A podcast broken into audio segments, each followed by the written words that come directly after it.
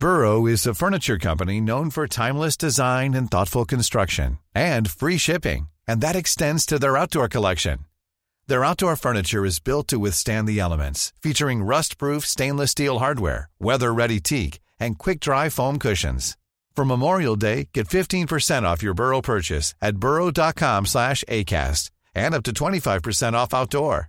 That's up to 25% off outdoor furniture at burrow.com Sé que esta carta es en vano.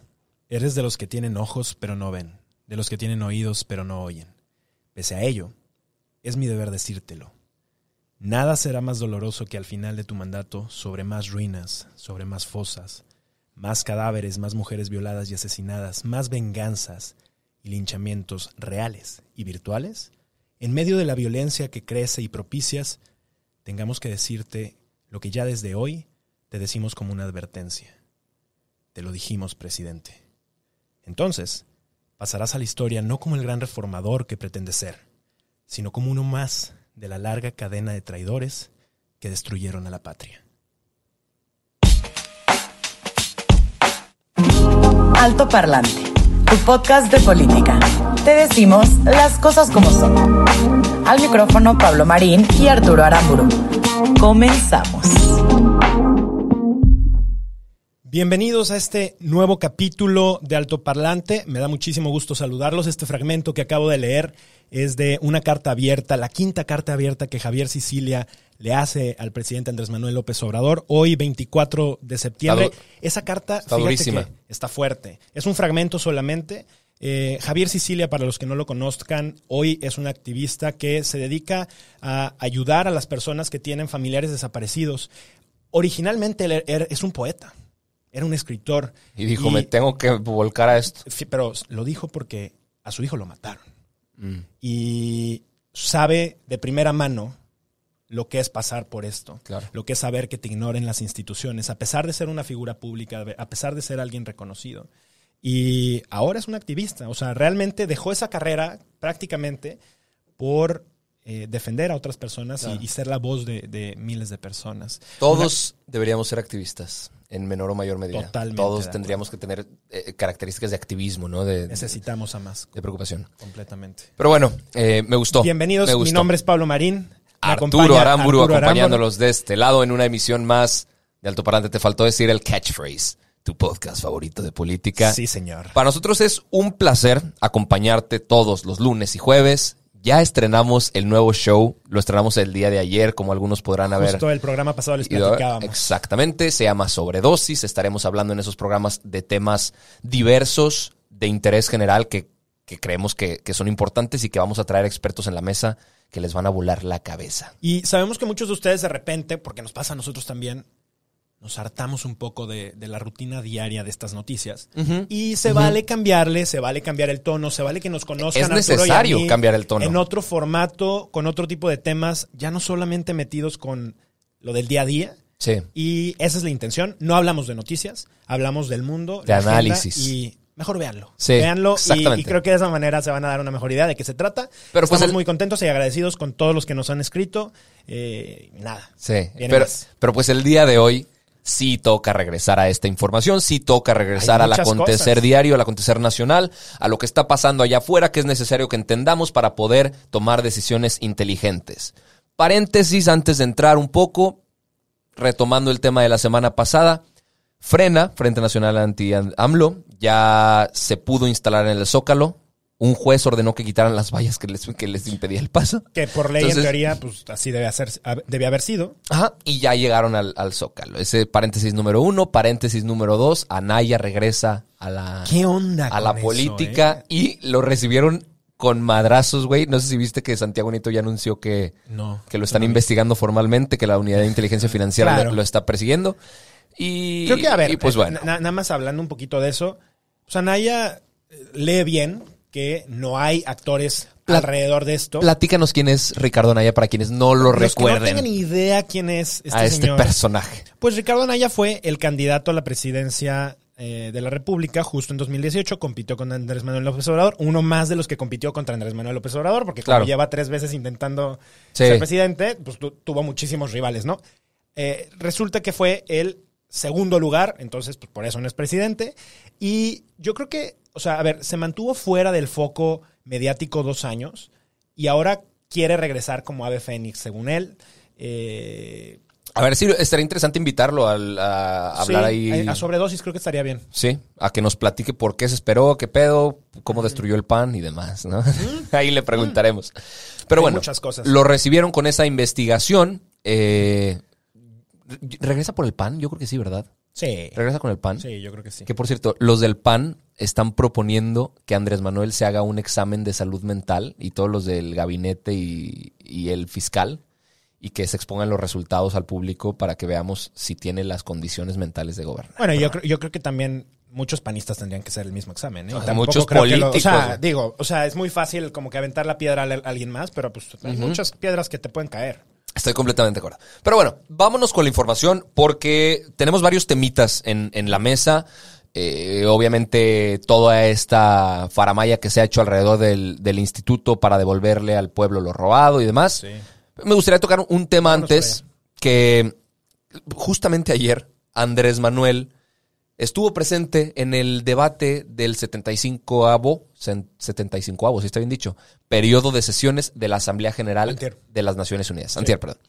Eh, y pues no tuvo eh, como que la, la, mejor, el mejor desempeño. Ponencia. La mejor ponencia. Eh, tuvo varios descalabros. Sí. Eh, y no estoy hablando solo de, lo que presentó respecto a los resultados que en su cabeza piensa que en México se están dando frente a la pandemia, porque evidentemente lo iba a hacer.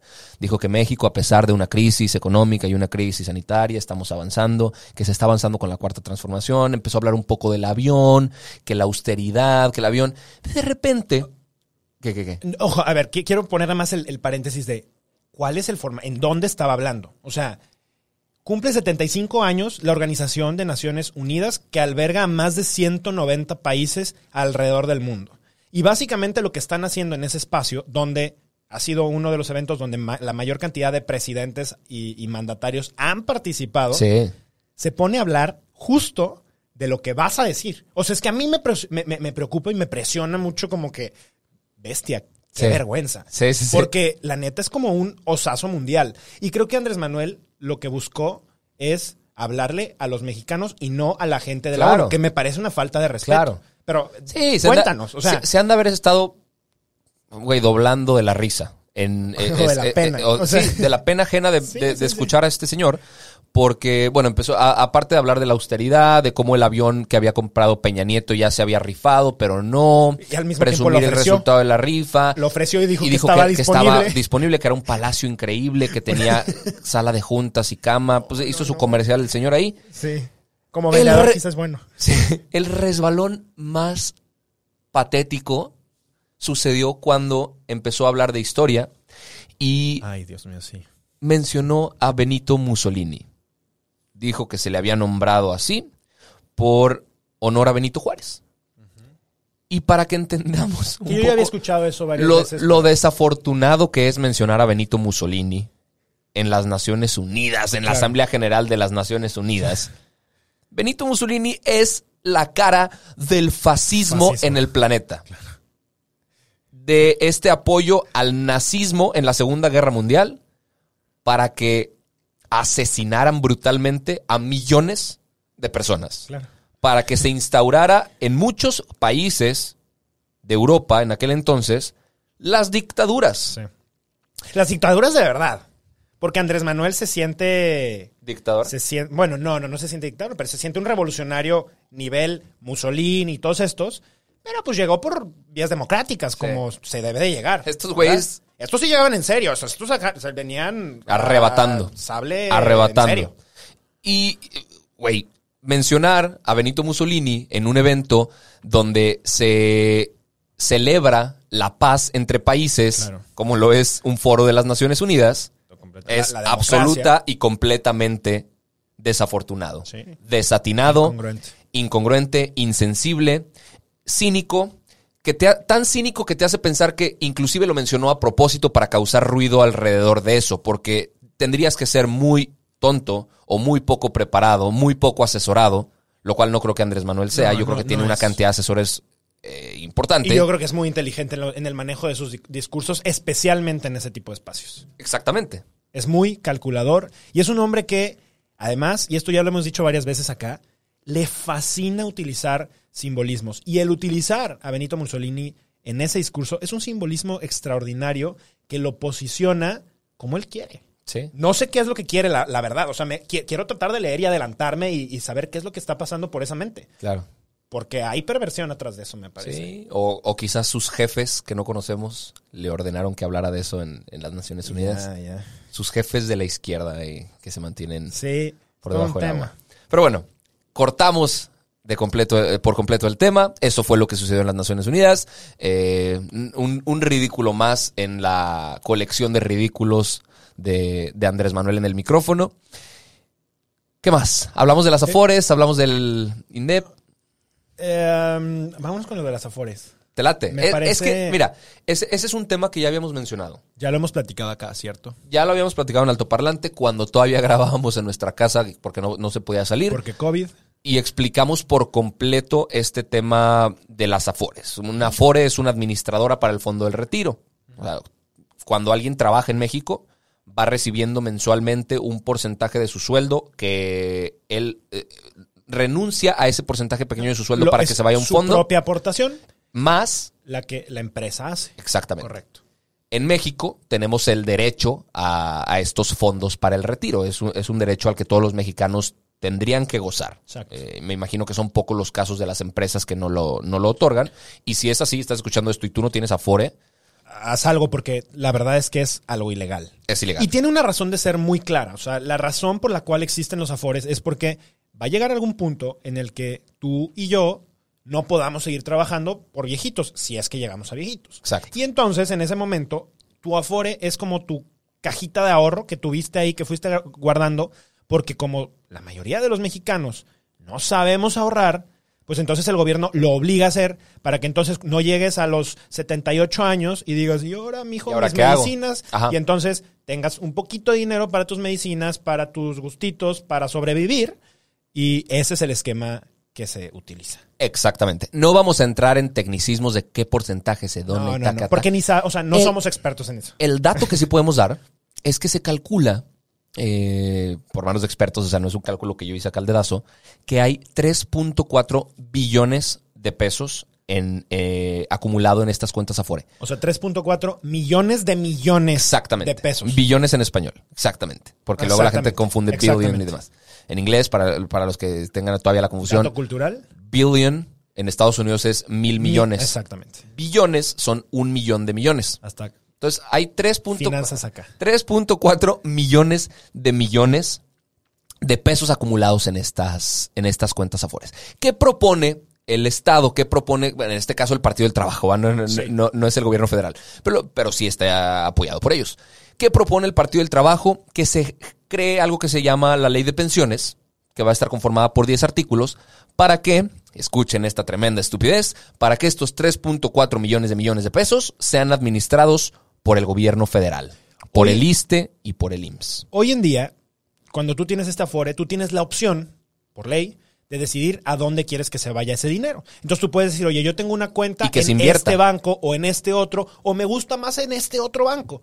En un banco, que es banca privada, tú decides si se invierte con más o menos riesgo y ese dinero te va dando un rendimiento y así la inflación, que es el aumento de los precios en los de, los precios de los Le ganas a la inflación. Pues no, no, no vaya perdiendo eh, el valor del dinero que, tienes ahí guardado, ¿no?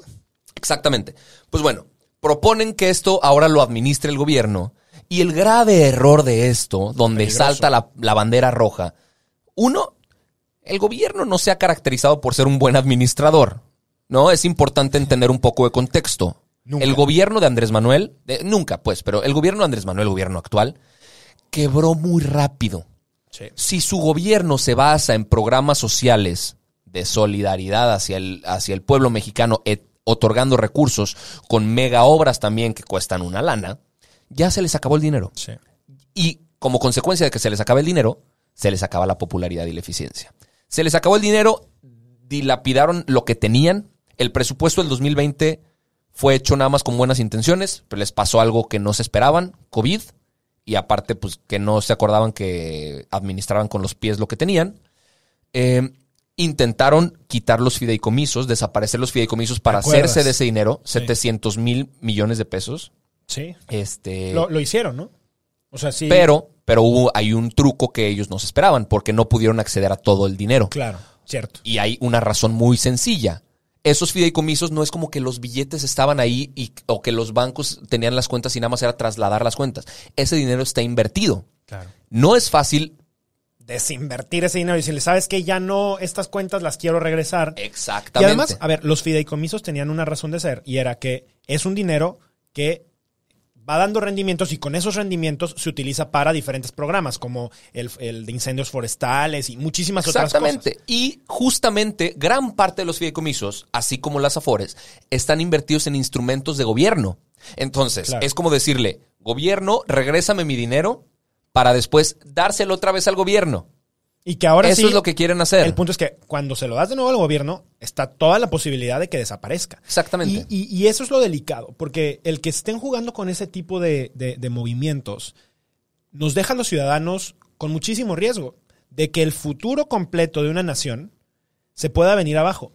Es parte de lo que sucedió en países como Grecia, que terminaron completamente quebrados, aún teniendo a la Unión Europea inmensa, poderosa y con mucho dinero euros. Para recuperarlos. Que los recuperó. Aquí, ¿quién nos va a recuperar, güey? Nadie. Nadie. Nadie. Eh, entonces, eso es lo que se está planeando. Evidentemente le queda todavía un camino largo a esta propuesta que se está dando por el Partido del Trabajo. Es peligrosísimo. Existen varias razones por las cuales se puede venir abajo, pero como en el México bizarro en el que vivimos, que no nos sorprenda que en una de esas se vayan por, que lo logren, que se vayan por las afores, como ya se fueron por los fideicomisos, que desaparezca el dinero de las afores, cuando ya se les acabe para el 2021, entonces se vayan sobre el Banco de México, qué sé yo, güey. Sí.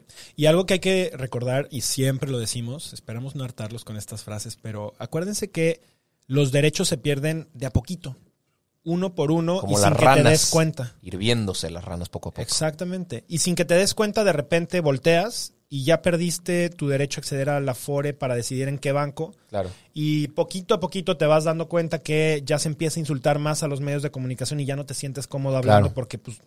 Y o sea, son ese tipo de microcambios que luego no percibimos porque creemos que de repente un día nos convertimos en Venezuela y entonces ya estamos. No, no, no. México es México. No es y no va a ser Venezuela. Pero eso no quiere decir que no podamos llegar a estar mucho peor cada vez. O sea, hoy yo sí creo que estamos en uno de los mejores momentos del país hacia futuro. Muy probablemente no vengan cosas mejores. Y no porque no quiera, porque el contexto mundial, porque las decisiones locales, porque las decisiones nacionales no están siendo bien tomadas.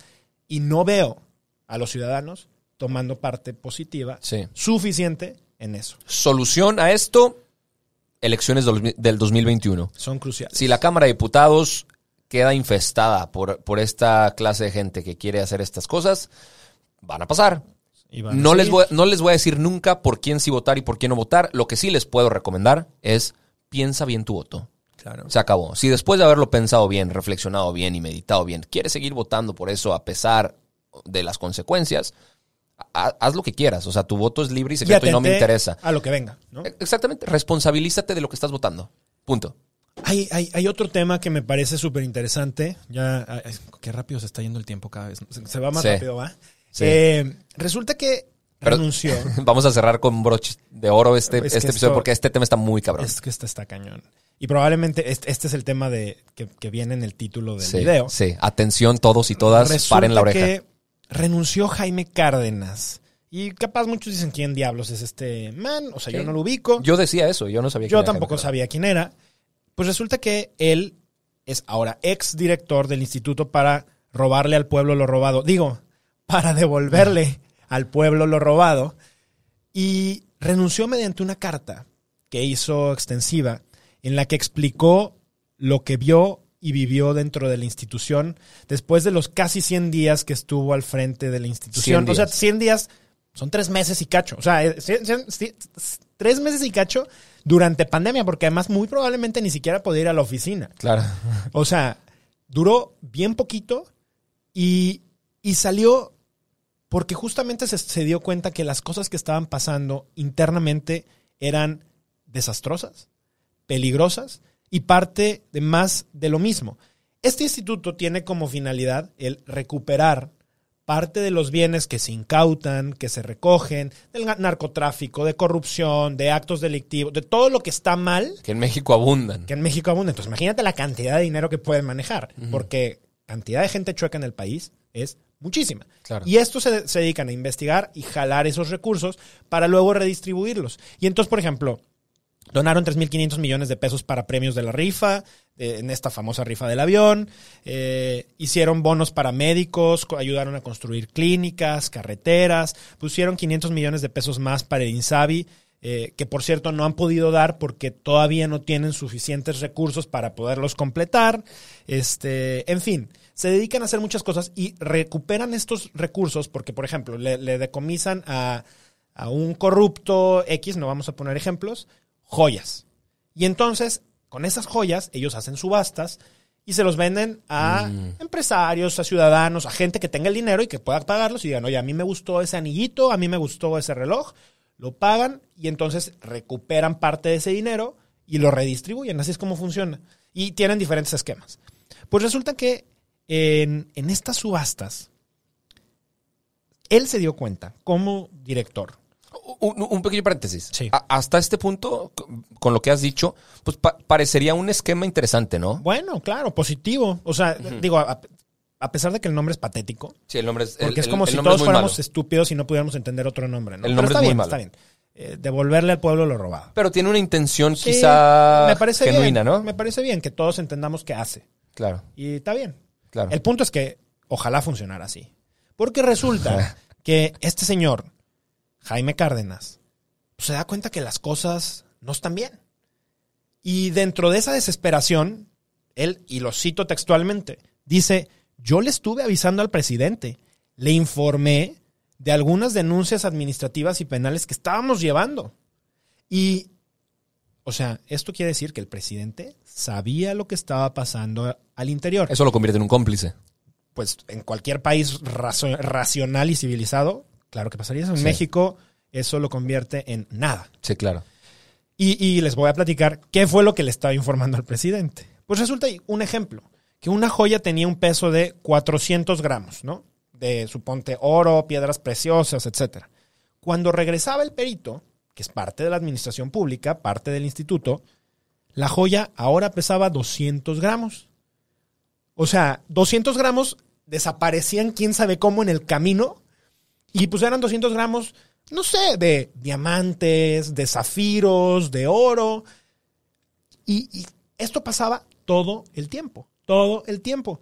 Entonces, es, es, todo un tema y obviamente me imagino su frustración, su desesperación, eh, porque pues tú te enteras que tu gente está haciendo eso. No los puedes correr porque además en, la misma entrevista que le hicieron dijo es que yo eh, hablé con el presidente para ver que pudiéramos tomar cartas en el asunto y me dijeron que sí, que tomara acción rigurosa. Y cuando les pasé la lista de los setenta y tantos funcionarios que quería dar de baja, nunca me pelaron y no me contestaron y no me dejaron actuar. Madre. Entonces, él estaba maniatado eh, y, y, pues en esa desesperación sale y dice, las cosas están de la fregada, están pa'l perro, no puedo seguir aquí, siendo un personaje que además fue muy cercano a Andrés Manuel durante la campaña, siempre ha estado cerca de Morena. Eh, y, esto, pues, a mí me deja pensando muchísimas cosas, ¿no? Además, hoy creo que Andrés Manuel hizo comentarios, no sé si. Sí, no, pues dijo que, es, que es politiquería, ¿no? Que, que es puro, puro ataque, que este cuate renunció porque no como que no, no quería volcarse a favor de la cuarta transformación, pero pues, eh, ahorita ya la cuarta transformación no significa nada. Ahora, en su carta, en su carta Jaime Cárdenas dijo, ¿no? Que ojalá la cuarta transformación, la verdadera cuarta transformación llegue a México por el bien de todos, pero es muy ambiguo el término ahorita, ya, ya nadie le cree. Claro. Ya nadie cree esta cuarta transformación, ¿no?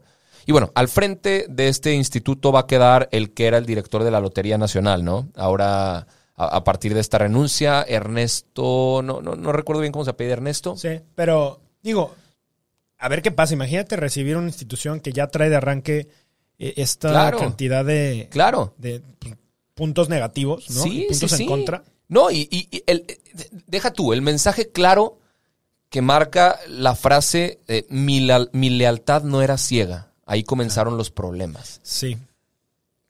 Te quiere decir que entonces le están imponiendo a una cantidad ridícula de gente esta fe ciega, estos dogmas de fe cuasi religiosos, güey, de cree porque así son las cosas. Tienes que hacerlo porque así son las cosas. Confía en nosotros porque nosotros somos él, los, llamaba, los, los, que tenemos la verdad.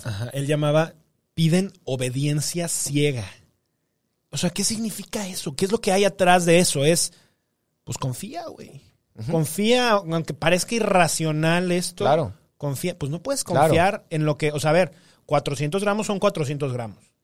No hay posibilidad de que esos 400 gramos se conviertan en 200 gramos. ¿Dónde quedaron los...? O sea, ahí hay ciencia, pues. Sí. ¿No? O sea, no... Ahora, si lo ponemos en un plano que podamos entender, que creo que es un ejercicio quizá muy interesante. Muchas veces cuando hablamos de, de funcionarios y demás, pensamos que son estas personas que funcionan diferente a nosotros. Al final del día son, son, ¿Ciudadanos? son ciudadanos y seres humanos como tú y como yo. Que tienen hijos, familia, hermanos, una reputación. Y que tienen presión por pagar cuentas, que tienen gastos, que tienen responsabilidades dentro y fuera de la chamba. Que muchos buscarán cierta honorabilidad. Porque tienen un nombre y porque viven en sociedad. Claro. Entonces, imagínate cómo, en qué situación te pone a ti el obedece, porque si no te quedas sin chamba, porque si no, ya te quemaste y no vas a poder conseguir otra chamba rápido. Estás pasando por un momento difícil. Mm, tus hijos necesitan comer y educación y demás. Y ahora te convierte, tu, nuevo enemigo es el gobierno, que además es todopoderoso, güey. Entonces, conclusión, conclusión mía. Si algún funcionario decide hacer eso, es porque las cosas están tan graves que ya no pueden aguantarse el quedarse callados. A pesar de que saben que se van a poner de enemigo al gobierno federal, a pesar de que se van a quedar sin trabajo, a pesar de que los momentos no son los mejores, a pesar de todo eso, deciden hablar, deciden decir lo que, deciden revelar lo que está pasando allá adentro, es porque la cosa está peor de lo que nos podemos imaginar. Sí, imagínate cuánto no puede decir porque pues ya le pone en riesgo muchas otras cosas. Exacto. Eh, terrible una renuncia más. Hemos ya platicado muchísimas, hemos hecho recuentos. No vale la pena hacer recuentos porque además ya ni tiempo nos queda. Al final del sexenio haremos el recuento a ver si 25 minutos nos alcanza. Gracias por escucharnos. Nos da muchísimo gusto estar con ustedes. No sé si hay algún otro tema. Estamos bien, ya, se nos acabó el tiempo, se nos, fue. Gracias. Síguenos en redes sociales, estamos al pendiente. Escuchen el nuevo capítulo de Sobredosis. Los queremos mucho. Chao.